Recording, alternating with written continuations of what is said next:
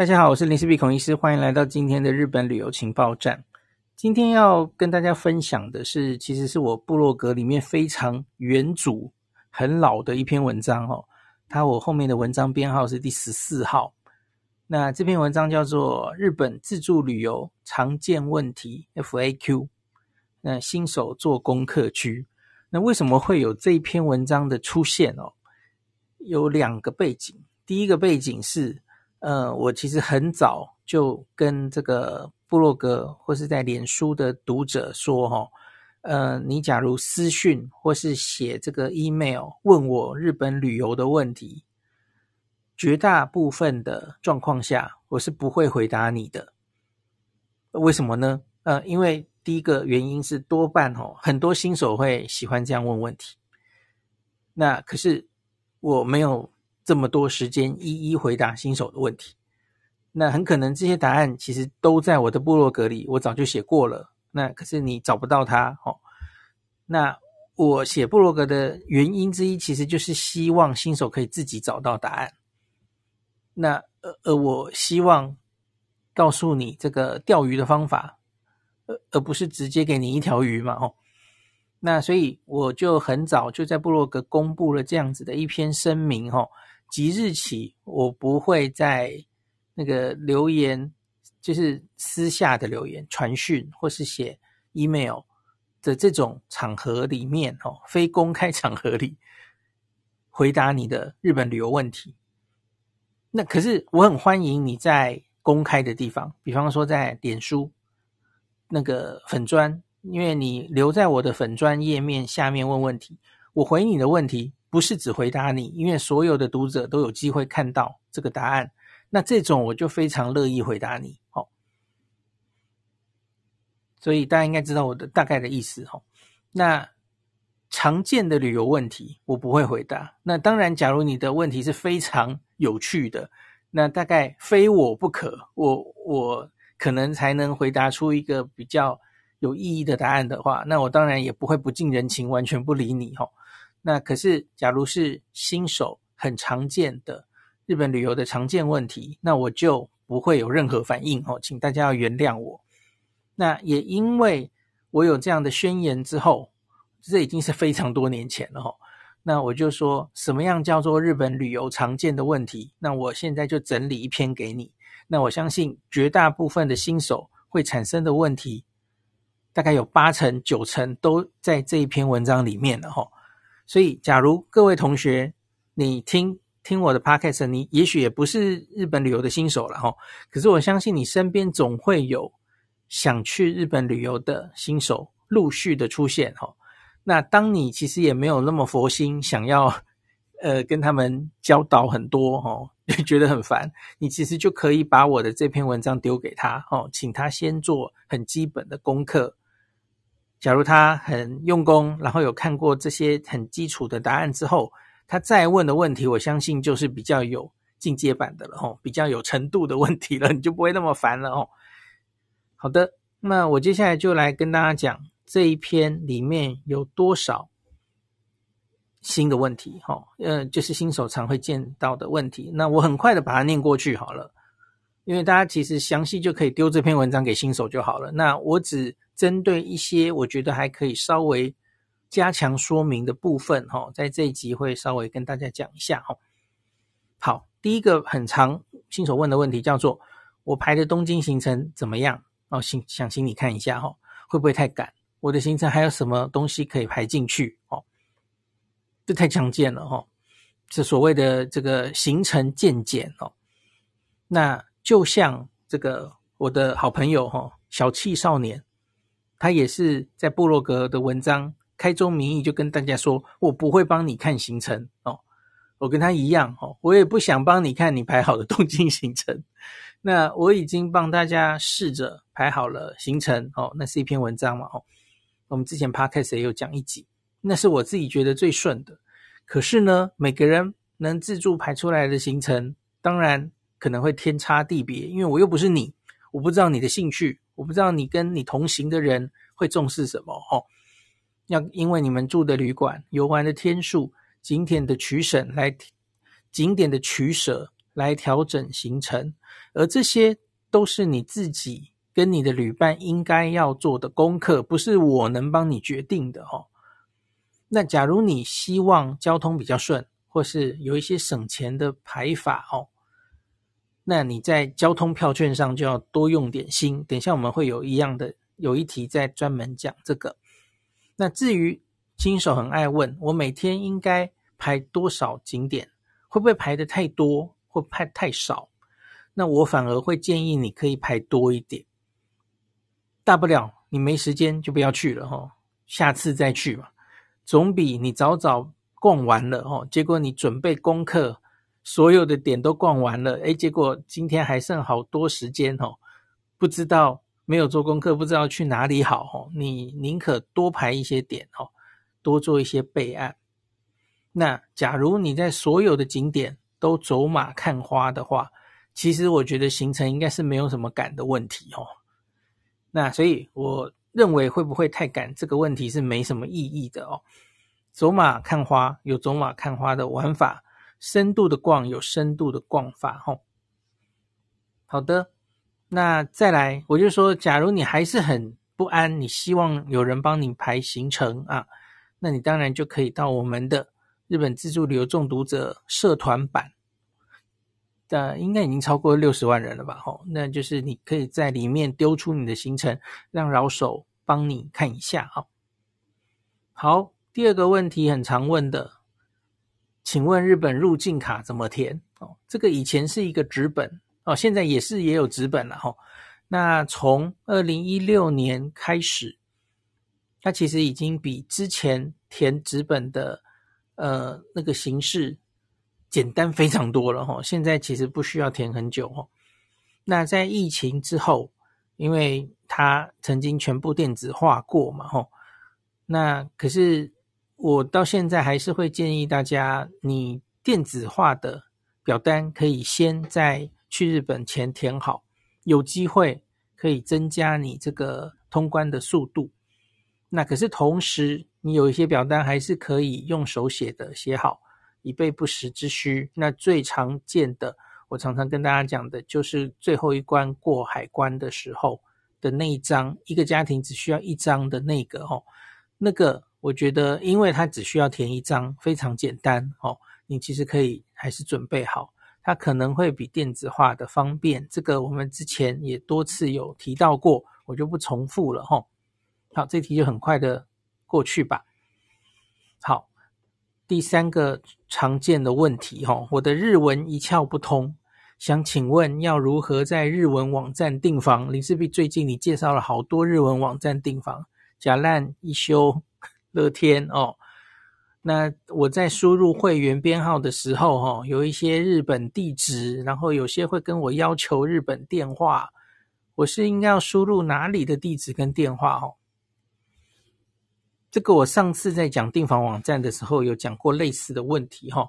我从开始写部落格以来，我的原则就是我不会帮助不会日文的朋友帮你在日文订房。那理由就是因为你假如是靠别人的帮助哦。那你很可能没有仔细看清楚这些订房取消的条件，最后你可能就会在不知情的状况下变成失格的旅人哦。你明明他就跟你写说哦，这个几天内没有取消的话，你这个房费可能就还是要出，即使你没有去 no show 等等的哦。那一个连日文都其实一窍不通的人哦，他可能就会摆烂，因为你知道汇款到日本其实是不是一个简单的事。假如大家有汇款去日本过哦，你连那个日本的地址要怎么转成英文，你可能都要研究很久哦。好，所以不会日文的朋友啊，现在这个年代已经有许多中文化的网站都可以订房了哈。我觉得你其实真的不要打肿脸充胖子，我也不希望帮助你做到这件事哈。假如你真的还是很喜欢、很想要享用日文订房网站，所谓。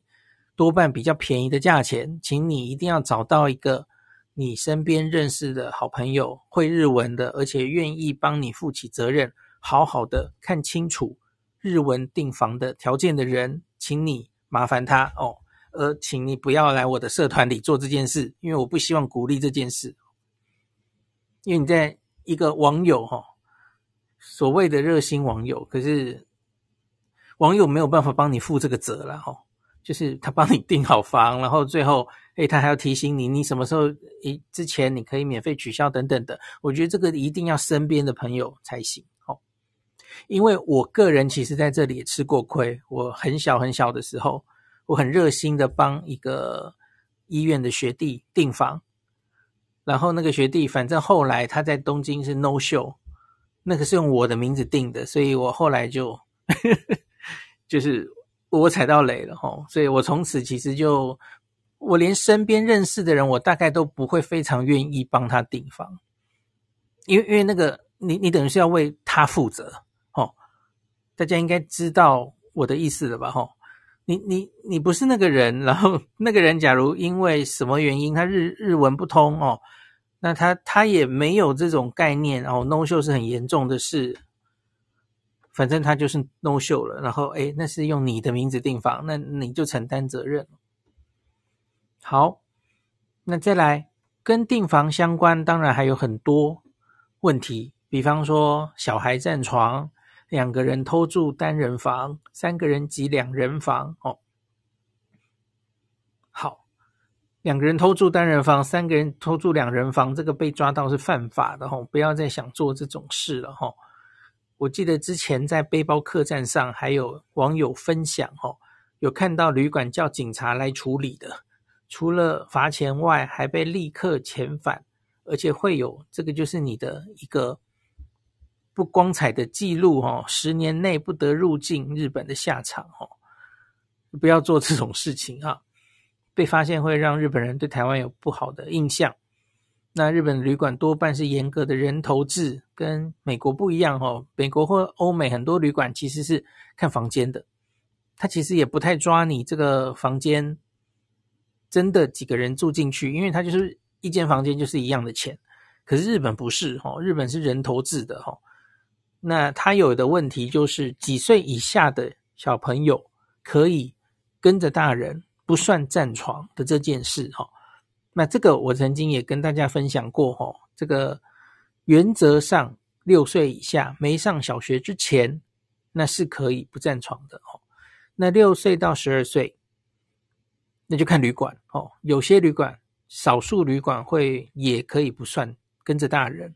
那这个我有跟大家分享过，有一个部落客旅行的小星星有分享过哦，常见的一些商务旅馆可以让小学生。应该说，上国中之前的小学生还可以不算人头。他有整理出一篇文章，那我有把这篇文章附在这一个问题下面哈。这个六到十二岁小孩不算人头的连锁旅馆，请大家可以自己参考哈。那当然还有非常非常极少数的，连国中生十八岁以下都还可以不算人头的。那这篇文章都有整理哈，大家可以去看一下。好，那还常常有人会问。那个某某路线哦，请问可以用 C 卡、企鹅卡或是 Passmo 交通卡吗？那这个问题其实几乎不用问了哈。那个不只是交通了哈，全日本呐，在几年前这一些交通卡哈，那 C 卡就是 JR 东日本出的，类似我们台北的悠游卡嘛哈。这样的卡其实在日本已经几乎是统一全日本。那有一些少数的例外，我相信你其实遇到例外的机会可能也不太多哦。多半的交通系统，那刷这种交通卡几乎都可以通行无阻了。那就算你真的遇到了例外哦，那没关系，你就拿出现金来投嘛。那 这个不是什么特别的事情哦。那也不用做功课做到那么紧张哦，反正就多半都可以用啦，你知道这一点就可以了哈。请大家放心啊。那可是你要有的观念就是用 C 卡这种卡，它刷过去，它只有优惠一点点而已哈。那它总之它就是方便为主哦，就是哔哔哔就直接刷过去了哦。那当然它还可以里面的金钱还可以用来在便利商店或是更多自动贩卖机等地方消费，变得很方便哦。那甚至可以现在可以弄在你的 iPhone 里面。弄在你的行动电话里面，哦，一张虚拟的税卡，非常的方便，哦。那你也可以用台湾的信用卡出支等等，哦。那可是，假如你想在交通上面做到比较大规模的省钱的话，那你应该要研究的是一些交通票券，哦。那比方说在东京的话，我们最常提到的新手也一定用得到的哦，就是东京地铁的二十四到七十二小时券哦，它可以一天五百日元就可以使用所有的地铁路线十三条哦，那这个就可以大大的省钱，因为以现在的呃地铁的票价哦，你只要坐三趟以上就回本哦。C 卡可是没有办法帮你做到这件事的哦，C 卡只是方便而已。好，那有新手会常常问接下来这个延伸的问题，我这个行程，他就把一个行程丢给你哦，或是我这一天的行程，我有没有好的一日券可以用？那或是他就抓一个一日券问你，我用这个一日券适不适合？哦，这个是新手很常有的一个反应，因为他会先把行程排好，可是我跟大家讲。我的建议是，如果你真的很想利用一日券来省交通费，你要做的事情不是应该排行程来看有没有一日券，你反了，你应该是先看有什么便宜划算的一日券，然后安排你的行程，这样才对嘛。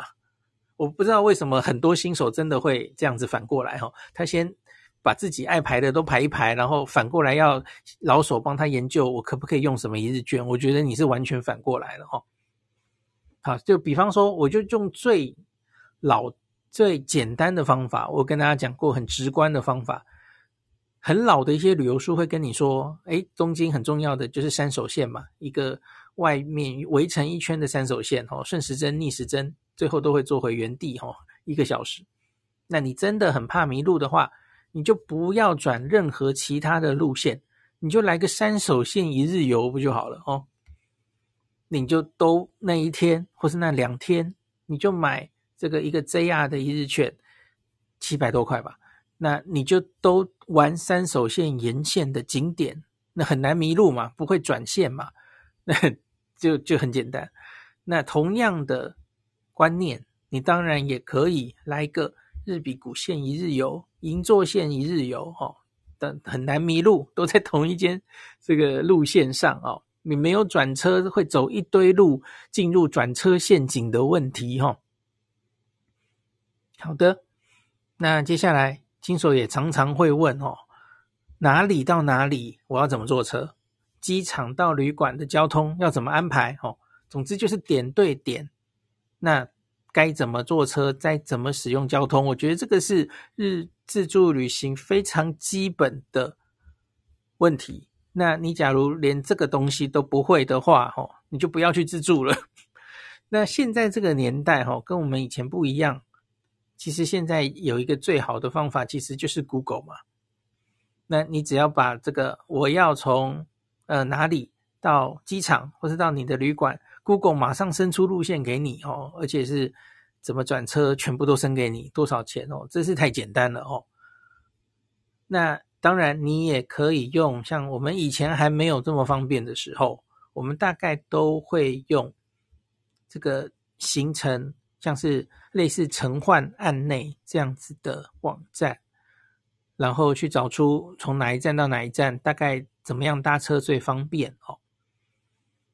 好，那。假如你要研究的是你的旅馆，你已经知道要住哪一间旅馆，那这间旅馆要去机场的交通哦，其实有一个更好的方法，除了直接去问 Google 哈，你就去找旅馆的官网就好了。你上来问网友干嘛？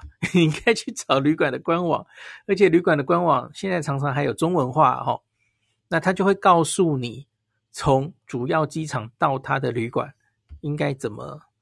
怎么坐车？也许会有利木津巴士，也许会有电车。怎么转车？那我有看过有一些非常用心的旅馆，哈，他甚至会告诉你，我们最近的是地铁什么站，哈，站出来之后要怎么走，他连这个街景都照给你，哦。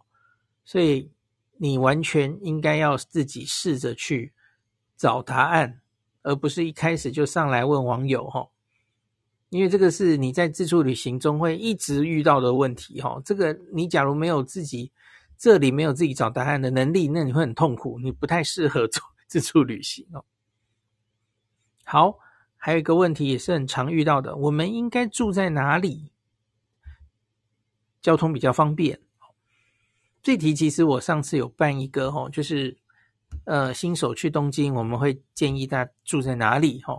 所以你假如要我很简单的回答你哈，就是不用想了，反正你是新手嘛哈。好，住上野结束了，后面都不用研究了。好，那可是我还是要大方向提醒大家一下了哈。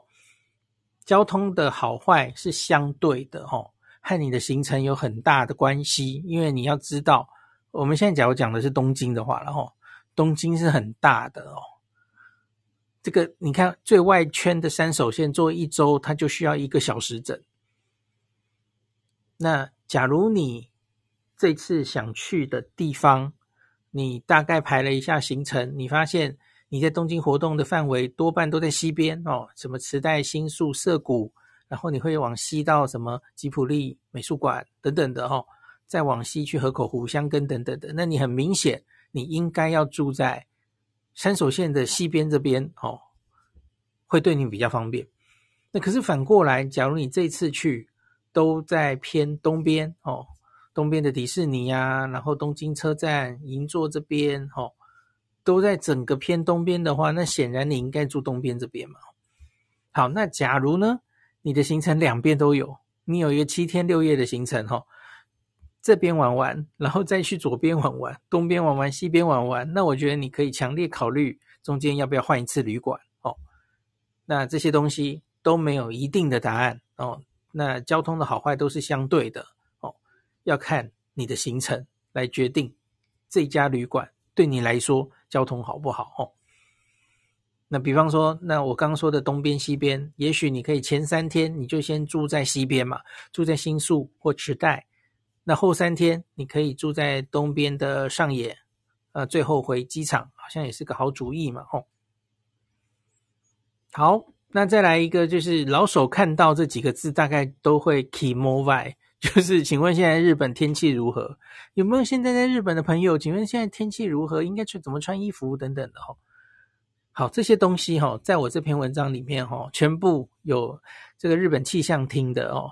那所有的一周天气预报、二十四小时内预报、明后天预报，然后有一些预报上还直接就告诉你应该怎么穿衣服哈。这个就不要上来问网友了，你 全部自己都可以找到的哦。好。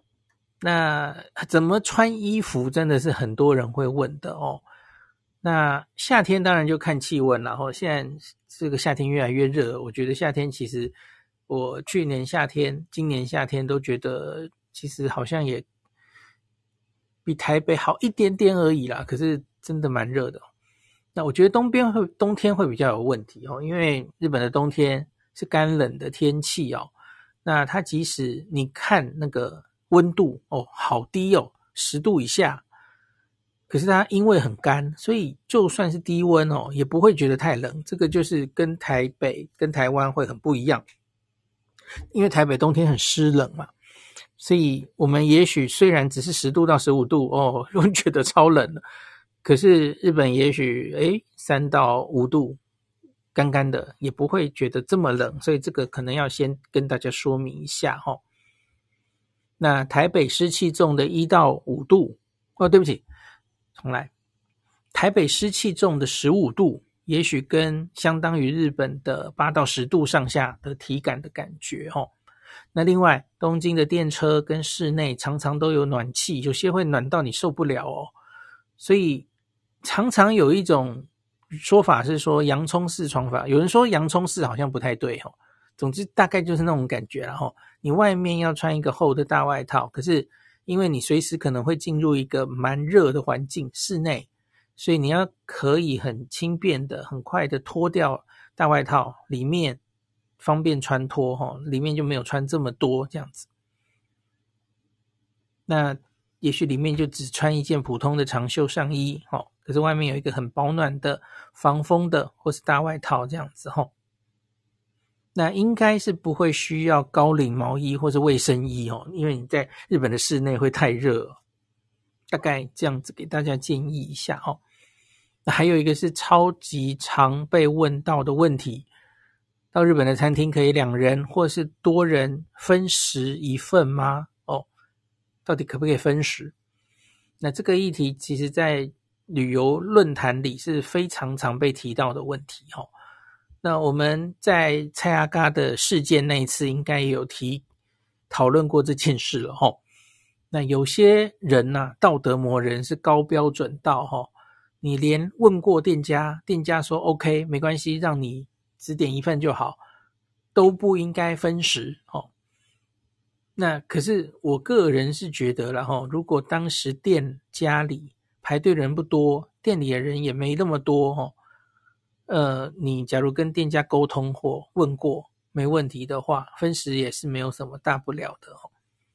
基本原则大概这样，可是你要知道为什么会讨讨论能不能分食，就是比方说你假如是去一些呃店里其实没有几个人的店哦，很拥挤，然后外面一堆人还在排队等着。假如你两三个人进来，占了两三个位置，然后你们只点了一份餐点，那其实就会让人白眼 哦。你应该要会读空气哦。那老板会觉得，嗯，后面还有那么多人在等哦，这是造成别人的困扰。好，大概就是存着这样子的想法哦，呃，没有什么一定一跟零的问题。可是大家要知道，就是要会读空气哦，不要造成别人的困扰。这是在日本所有的呃礼节上的原则，大概是这样子哦。好，那还有一题就是上网的问题。请问到日本到底应该用上网卡、eSIM、漫游或是 WiFi 分享器？啊，这一题我不打算在今天这里讲太多哦，因为大概我想表达的，呃，之前很多次有机会我都有跟大家表达了哈。简单的讲一句话，在现在疫情后这个网络大乱战，然后其实品质相对比较不稳定的时代哈，我会建议你。特别是你，假如是一群人出游，有好几个人一起出游的话，我希望你不要把鸡蛋摆在同一个篮子里。你说，哎，林氏璧推荐这个凯盛的 eSIM 哦，啊，J JCB 的这个网卡啊，都什么 JCB、DJB 的网卡，他说不错哈，请你不要相信我哦，因为每一个厂牌几乎都发生过灾情。那我觉得你。多准备一些上网工具，多有一些备案哈，以免假如真的出事了啊，一起全部不能用，这个比较不好哦。那我不会帮任何单一店家强力背书哦，因为这种事我已经做过太多了，不值得这样做哦。那个上网其实就是这么一回事哦，太热门的商品，太多人同时用。它就是有可能会挂掉，这也不一定跟那间这个品质有多烂或多好有关，哦，这个没有办法的事。好，大概就这样。那所以我不会给你一个特别单一店家的建议，这里还是要你自己做一下功课，哈。我觉得你可以准备一张 eSIM，准备一个 WiFi，假如你有好几个人一起，大家在一起聚在一起的时候，就用分享器。减少一些网络的用量，那也要各自准备各自的 SIM 卡，可以是 eSIM 卡，也可以是直直接的上网卡，因为你们就可以分开走，可以放生了吼，大概这样子。好，请问林氏璧的优惠券要去哪里找？那又来了，就是 请善用 Google。我我其实，在很多很多地方都有，我生怕大家找不到、看不到哈，所以假如你有心要找，我相信应该是非常简单，都可以找到。比方说，你假如有加我的脸书粉专，脸书粉专置顶就放着那些优惠券哈，那你随便输入林氏璧哈，到我的部落格最上面，我录部落格最上面，然后边栏都有各式各样的优惠券摆在那里，你可以轻易找到那篇文章哦。那不然哦，好，你忘记林氏璧的多庆屋的优惠券摆在哪里了？哦，你没有存下来哦，你就在 Google，Google 是你的好朋友，Google 输入多庆屋优惠券，哦，也许多写一个优惠券，然后后面打林氏璧，哈，L I N S H I B I，我相信你很快就可以找到我的优惠券了，哈，这个太容易找了。那另外，你假如有加入我的呃 Line at 好友的话，那在那个加入 Line 之后，下面有六个小格，哈，那里有很多呃。近期的优惠讯息或优惠券，全部都从那里的文章可以连出去。那 Line@ 有一个好处哈，这个优惠券可以存在你的 Line 里面，不只是我提供给大家的优惠券哦，很多商家都会在 Line 上面提供优惠券。好，有一个是，请问免税品被包得很好，到底能不能拆啊？海关会不会查？查到了会怎么样？这个实在太常被问了哦。免税商品需要用固定方式包装，不能拆封，因为他们希望你一定要带出去，在日本之外的国家用，这个才是他免税的条件嘛。哦，这是确认的规定，规定就是规定哦，请大家不要再问了。那不会因为规定，你问超过一百次，然后有人跟你说可以拆，没有人会查，那你就真的没事哦，这这没有这回事哦。你被查到哦，别人没被查到，不代表你不会被查到。好，此外，很多朋友对于如果没有带着这个单上所写的消耗品，就将被收消费税这件事有些疑虑哦。特别是海关应该是在行李已经托运之后，那岂不是所有的消耗品都应该要放在随身行李中吗？特别是液体的话，该怎么办哦？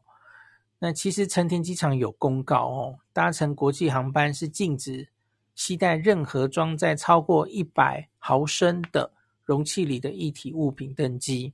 因此，即便是在市这个呃城市里面的消费税免税店购买的饮料类、化妆品，它是不能带上飞机的哈、那所以这个东西是事先作为托运行李，在手术台呃。办理登机手续的柜台托运，那并在安全检查后的海关区将购物记录单交给海关官员申报，以作为托运行李托运。他说这是允许的哈。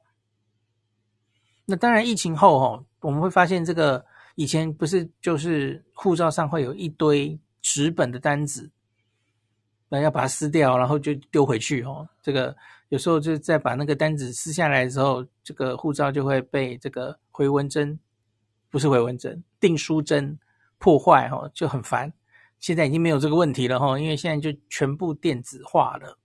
那电子化也意味着其实就是一个都漏不掉哈，所以这会抓得很严的哈。假如你这个金额特别大哈，他会有些就是看到你走过去的时候。然后发现你这个有这么多退税的东西，特别是金额高的东西、数量多的东西，很可能你就会被拦下来，需要检查的哈。现在更是完全漏不掉的，所以这个大家要注意哈。那免税品，你万一被查的话了哈，就发现你有把它拆封或怎么样，那你可能就要补税哈。这些都是规定，就是规定哦。那这个我可能之后会再跟大家讲一篇，因为这几天有新闻出来。这个新闻其实已经一阵子了，就是这一年以来，哈，日本发现这种外国人退税的状况，哈，越来越多了。而且就是，因为百货公司常常都被查税，哈，有一些不正的行为，哈，明明就是国内代购啊，他利用在日本的一些外国人的身份。然后退税，然后他其实是代购，然后寄回国内哈。那由此逃漏税了非常多，所以因此他们其实现在正在研议，以后日本是不是要如同欧洲很多国家一样哦，在机场的最后一步再退税。这个其实是大家听到一定会觉得很很不开心哦。就是我不知道你有没有去欧洲，然后最后在机场大排长龙这个退税的经验哦，真的是不是很好的感觉哦。我我觉得这个这几天有新闻，就是他们有提出草案，然后就是准备要自己检讨要不要做这件事哦。真的，这个政策假如要上路的话，听说是二零一五年以后了哈。呃，对不起，是二零二五年，不知年月。嗯，等他真的准备施行再说吧，然后看他是怎么实施的哈。我我不是很确定这个实施的几率有多高哈，因为这样做其实真的是很麻烦，很扰民啊。那这所有的，你看机场现在最近数周的关西机场恐怖死了哈。那你要这些人出国前，每一个人都在那边翻箱倒柜把退税的东西，然后排队，另外一个整个柜台跟排队的长龙在那边办理退税，这能看吗？你你机场有这么多人力吗？那这以后我们要多久之前到达机场啊？三小时、四小时？我不知道。好，这个以后再说，看有没有后续的消息哈。好，再来一个题，请问过海关一个人可以带多少烟酒米回来可以免税？这个也太常被问了。规定其实都非常的清楚哦。年满二十岁入境旅客，每一个人哦可以携带酒类一公升、卷烟两百支、雪茄二十五支或烟丝一磅。超过以上的免税数量，假如你没有依规定事先向海关申报的话，超过免税数量的烟酒就会被没收，然后反正就会罚款哦。这个规定其实都很清楚的哦。那还有一些，你有各式各样的东西嘛？哦，米呀、呃，农畜水产品啊，哦，花生、罐头、金针菇什么的。哦，茶叶各自不能带超过一公斤。哦，每一个人啊，每一个人哦，这个其实在财政部关税署入境报关须知都有很详细的规范。啊，药物也有嘛，哦，药物不能带几罐等等的。好，请问在日本应该办哪张信用卡？好，这个其实我应该是这一次更新的时候把它加进来的哈。诶，偶尔也会有新手这问这个问题。那我要跟大家讲这个问题，其实答案是浮动的。那我们上次有一集专门在做这个哦，因为比方说每一期、每一期、每一年哦，都会有一些旅日神卡的出生或是陨落哦。这个其实我看了很多年，已经很习惯了哈。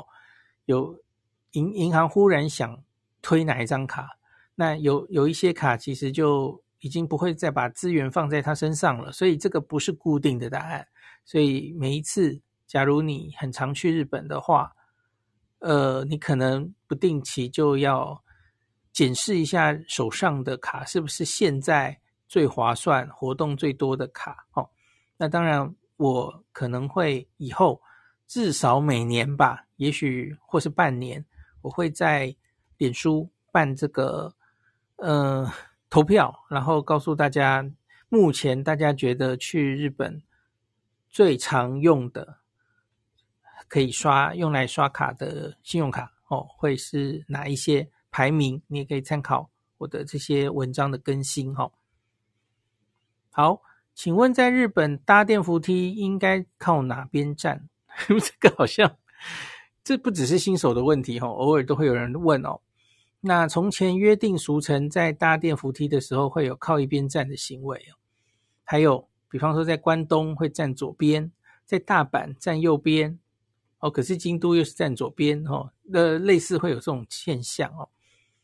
可能是长期以来想要让出旁边空间，让赶时间的人走的想法。这个其实在台湾也是一样嘛哦。那可是其实在日本正确的方式哦。是站成两列，请勿在电梯上行走。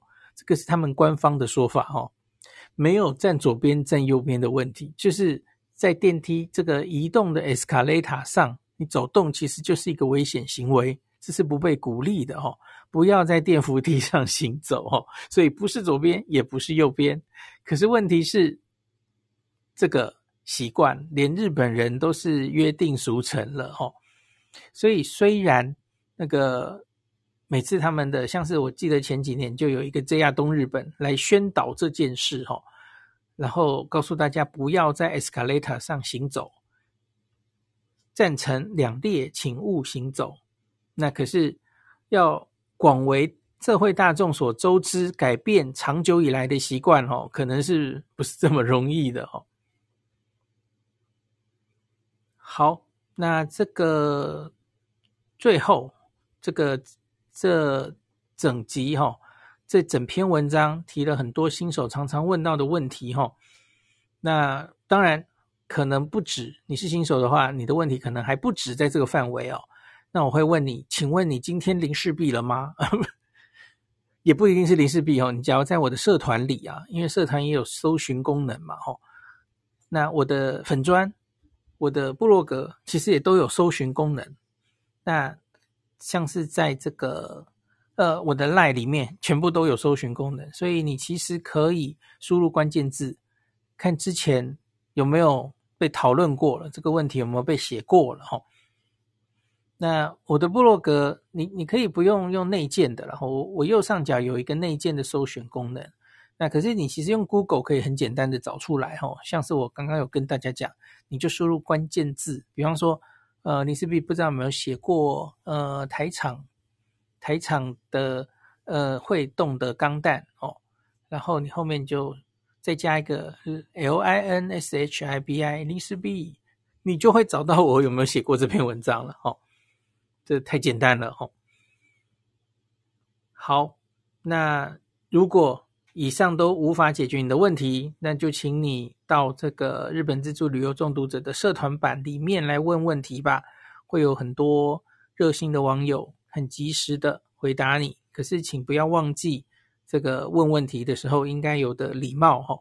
那你的问题问得越详细、越精确，然后。显示你其实已经尽力去找过答案了哦，然后找过之后你还是有所疑问，那我相信在社团里面的老手都不会欺负你哦，都会觉得诶这个孺子可教，然后会很热心的回答你。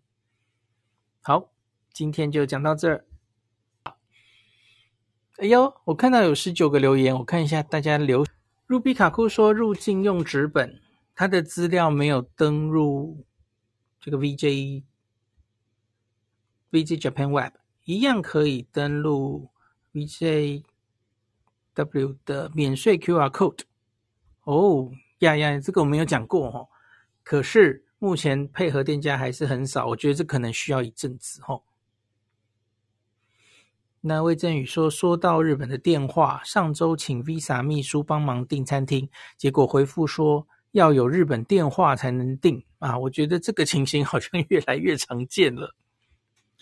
餐厅可能没有想到这个外国人有日本门号，对啊，假假如卡在一定要有日本电话才能订，其实就可以挡挡掉蛮多外国人了哈。那可是魏振宇说他还是被餐厅回绝了，因为海外贵宾待订需求较多。且预订后无故缺席人数逐渐增加，因此仅受理本人自行预订啊。这个是你是想订哪一间呐、啊？该不是关西最有名的那间，京都最有名的那个嗯寿喜烧吧？呀，卢比卡库说迪士尼的四人房是收四人房的钱，一到四人都一样钱。那星野系统也是 OK，这个又是。看房的哦，就是比较欧美的系统，而不是只看人头了哈。那普通补充刚刚讲过的 C 卡哦，他说乡下地方的巴士要特别留意，可能他只会接受当地的 IC 卡。那他在长崎有遇到哦。那最近要小心，是因为 JR 东日本的 IC 卡缺货。所以有给外国人专用的 IC 卡，那个只有二十八天有效。OK，你说的是这个 Passmo 的 Passport，呃，上面是一个 Hello Kitty 的那个图案的嘛？吼，时间内没有花完就飞了。感谢您收听今天林氏璧孔医师的日本旅游情报站。疫情后的时代，孔医师回到旅游部落客林氏璧的身份，致力于推广安全安心的日本旅游。随时为您送上最新的日本旅游资讯。如果你觉得这个节目对你有帮助，喜欢的话，欢迎你推荐给身边的朋友，或是在 Apple Podcast 上面留下评价，也可以留言五星评价好像每天都可以留哦。行有余力的话，欢迎您赞助林氏璧孔医师喝杯咖啡。如果你想看到更多林氏璧发的日本旅游资讯，欢迎你加入脸书上的日本自助旅游中毒者粉丝专业，或是我也有 LINE 的官方账号 Telegram、Instagram，这些连接都在 Podcast 前面我的电子名片里，可以在一个页面就看到我所有的发声管道，都欢迎您加入。那我们就下一集再见喽。